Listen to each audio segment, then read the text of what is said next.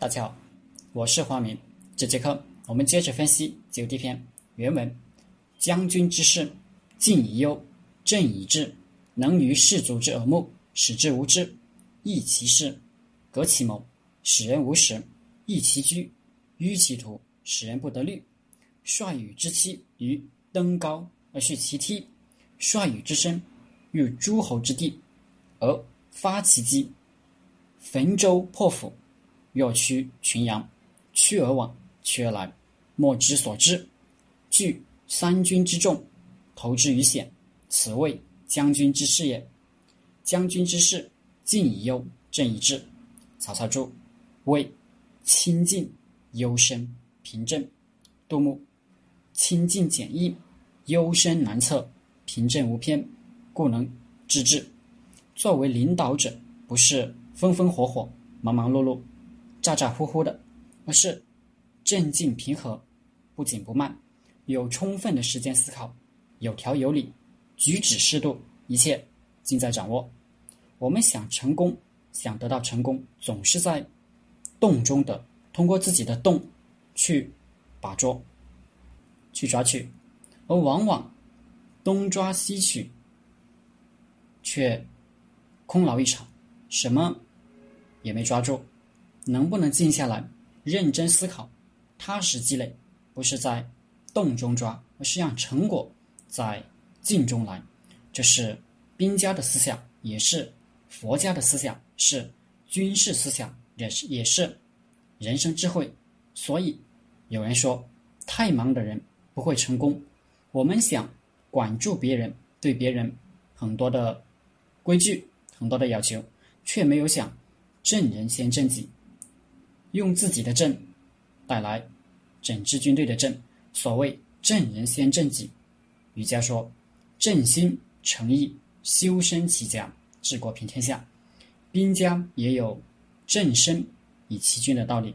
曾国藩的将道突出一个廉字。他说：士兵不懂兵法，也不知道谁本事大，但是在银钱上个个都十分在意。若将领。贪腐，他必不服你；若将领在银钱上特别清楚、廉洁，他就认你。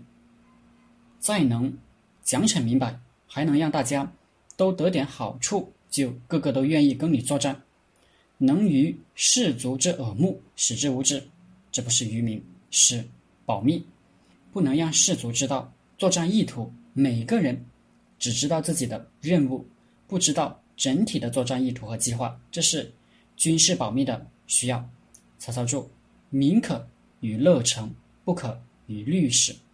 领导者的责任是让大家满怀信心的跟你干，不能让士兵跟你一起操心怎么办。孔子说：民可使由之，不可使知之，也是这个道理。每个人只知道自己的任务，为将者掌握全局。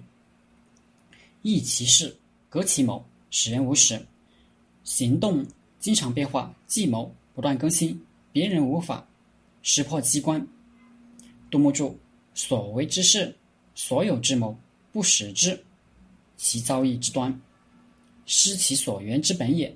让大家都知其然，而不知其所以然，则没人能推测你下一步的行动。张玉。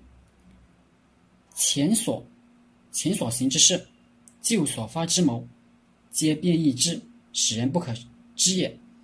总是变来变去，谁也不知道你下一步要做什么。因为军队里不只是有你的兄弟父子兵，还有敌军间谍，还有不知道自己在不知不觉泄密的自己人。所以不能让任何人可以推测你的下一步行动。就要打乱一切，让别人看起来有规律可循的这些东西。另一方面，你反复无常，又怎能让大家都听你的呢？这又需要耍些手段。张玉讲了唐朝名将裴行俭的一个故事，他刚让大家扎好营盘，突然下令移营到山上重新扎营，大家都非常。不情愿，十分不满，到了晚上，突然下大暴雨，先前扎营的地方都被淹了，水深涨雨，大家都惊叹，问：“您怎么知道要下雨呢？”裴行俭说：“以后我叫你们干啥就干啥，别问我知道什么，为什么知道。”裴行俭这一招，这一手很高。他若跟大家说可能要下雨，结果又没下，那他以后说什么，大家就不信了。他啥也不说，如果晚上没下雨，也没人会和他的命令联系起来，无损他的威信。下雨了。他就成了料事于神，威信更高了。易其居，迂其途，使人不得虑。驻军经常变换地方，行军多要弯路，谁也不知道要去哪。要让手下人保密，最好的方法就是他不知道那秘密，那敌人派多少间谍进来也是白搭。率羽之妻于登高而去其梯。主帅交给部下的任务，就像派他登上楼，然后抽掉梯子，他只能上，不能退。率与之深入诸侯之地，不发奇迹，焚舟破釜，又去群羊，驱而往，驱而来，莫之所知。主帅率领军队深入敌境，就像波奴机而射出箭一样。只只可往往外发，而不可反。把船烧了，把饭锅砸了，就在今日决一死战。将帅指挥士兵，就像驱赶羊群一样，赶过去，赶过来。大家只知道跟着走，而不知道要去哪里。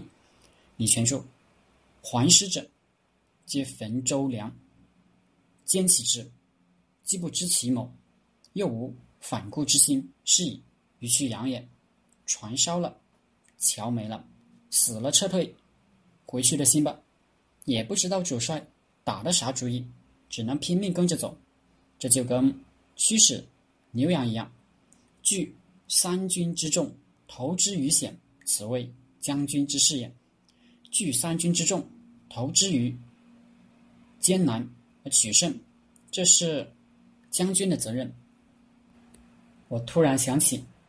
巴顿将军的名言：“我要你们记住，没有哪个杂种是靠为国捐躯来赢得一场战争的。要赢得战争，靠的是让敌国那些可怜的杂种为他们的国家捐躯。据三军之众，投之于险，但你有责任让他们活着回来。用曾国藩的话说，你带他出来，当他战后回到家，回到。”父母兄弟身边还是一个朴实的，只是更成熟的青年，而不是吃喝嫖赌、抽五毒俱全。不要带他学坏，这就是仁者于将了。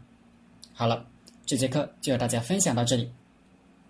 大家可以加我的 QQ 微信幺零三二八二四三四二，我们一起讨论读书、创业、企业管理、团队管理、互联网投资。谢谢大家。